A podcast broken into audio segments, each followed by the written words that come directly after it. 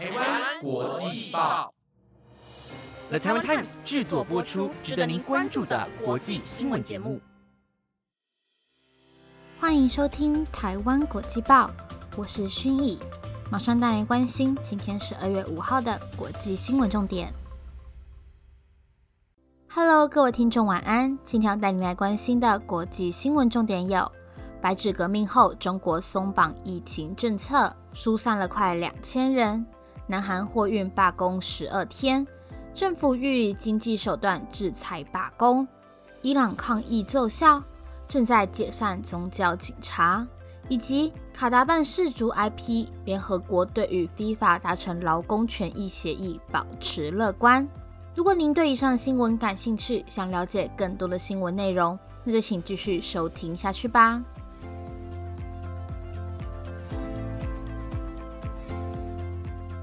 今天的第一则新闻带您来关心到：中国爆发反封控白纸革命数天后，各城市进一步放宽防疫限制。世界卫生组织表示，乐见中国大陆松绑 COVID-19 清零政策。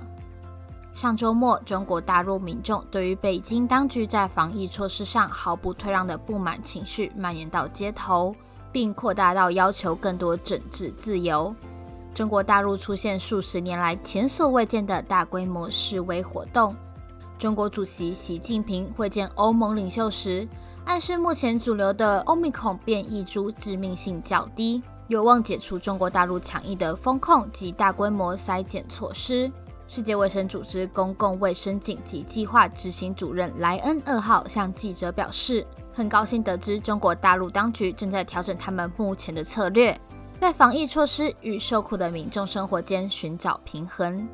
二号开始进入成都市的公共场所或搭乘地铁，不再需要提供更新的检测阴性结果，仅需在应用程式上出示绿色健康码，确认没去过高风险的地区。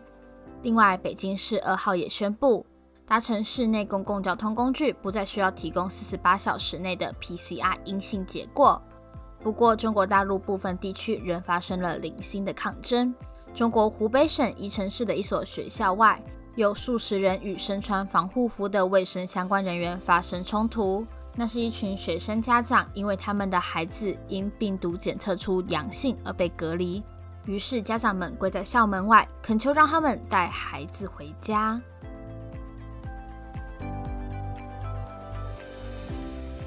今天的第二则新闻带您来听到：印尼塞梅鲁火山今天向空中喷出1.5公里高的高温火山灰云，熔岩沿着山侧流下，促使当局疏散近两千人。时值这座火山上次大喷发夺走数十人性命，恰好一周年。塞梅鲁火山高三千六百七十六公尺，是印尼爪哇岛最高峰，位于首都雅加达东南方约八百公里。这次喷发促使当局把警戒层级调到最高级别。印尼地质灾害减灾及火山研究中心发言人古纳万表示，威胁层级升高意味危险已经威胁到人们的聚落。火山活动已经升级，目前尚未传出任何伤亡，但在危险层级上调到四级后，古纳万警告邻近居民不要前往火山口约八公里的范围内。国家灾害应变总署表示，有一千九百七十九人被送进十一处的避难所，至少六座村庄受到火山喷发的影响。当地电视台画面显示，以妇孺为主的民众被疏散后躲到学校。当地救难队跟法新社分享的影像显示，火山口升起巨大的黑云，吞噬天空，并且挡住了附近村庄的阳光。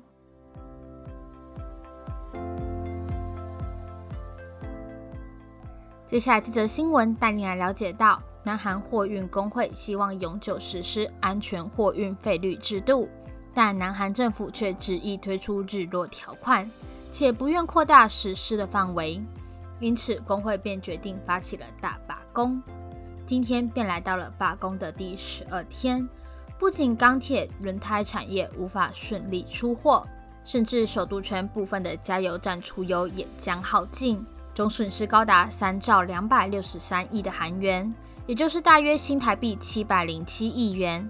对此，政府拟取消对罢工司机的有价补助，南韩总统尹锡悦更重磅抨击。根据韩联社报道，钢铁轮胎产业的出货都因这起罢工事件而深受严重的影响。光是庆尚北路一带的钢铁业损失便高达一千四百亿韩元，而钢铁产制品也只能堆积在公司的货仓库内。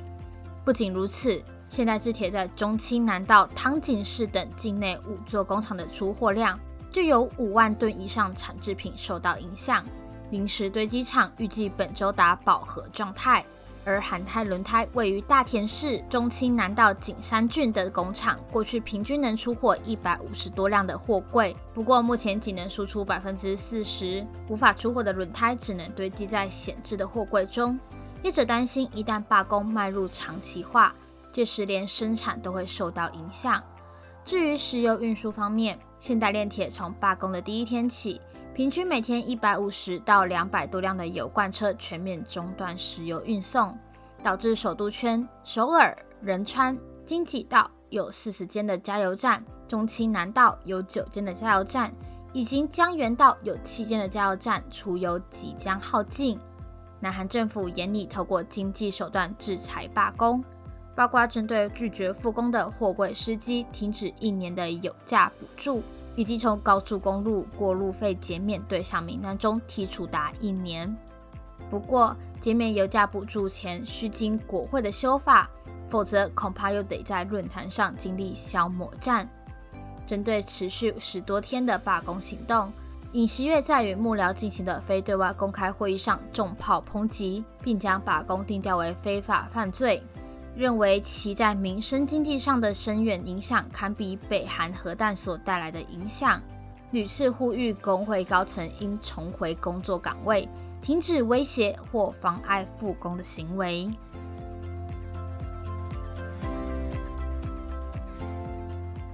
接下来这则新闻带你来关心到：伊朗二十二岁的女子艾米尼今年九月在首都德黑兰因未依规定整齐佩戴头巾。被宗教警察逮捕过程中已遭暴力相向，在拘留所陷入昏迷，送医后人宣告不治，因此全国各地爆发了示威活动。伊朗监察总长蒙塔兹瑞表示，宗教警察正在解散，但他的说法尚未有其他的政府当局证实。如果属实，将是伊朗政府的一大让步。蒙塔兹瑞的评论是在四号的一场活动所发表。他在一场宗教集会上被问到宗教警察是否被解散时，表示宗教警察与司法无关，且已被废除。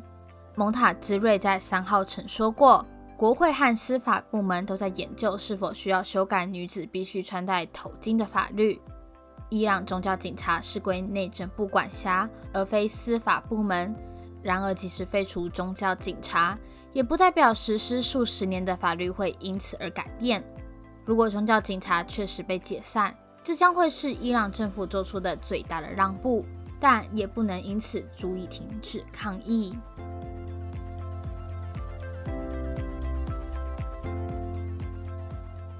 接下来这则新闻带您来关心到：卡达获得二零二二年世界杯足球赛的主办权后，因为虐待 LGBTQ、剥夺移工权利而遭到强烈的批评。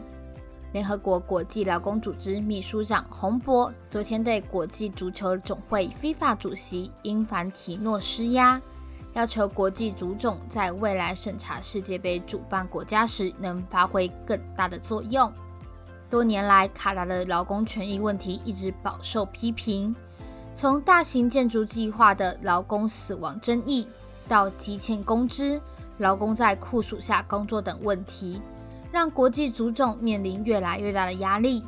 洪博表示，他相信国际足总非常有决心，要确保在未来决定世界杯主办权归属时，将社会问题、尊重劳工标准等视为关键问题。而尊重人权必须包括和工作相关的权益，尤其是工作中的健康和安全。英凡提诺在声明中表示。国际足总希望与国际劳工组织的合作关系能在未来持续下去。洪博说：“对于国际足总就劳工权益达成协议，保持着乐观的态度。”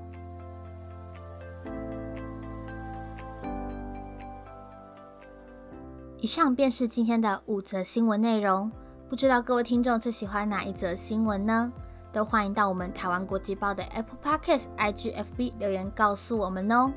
那我们今天的节目差不多这边告一个段落。以上节目由了 Tom Times 制作播出，感谢您的收听，我们下一拜见，拜拜。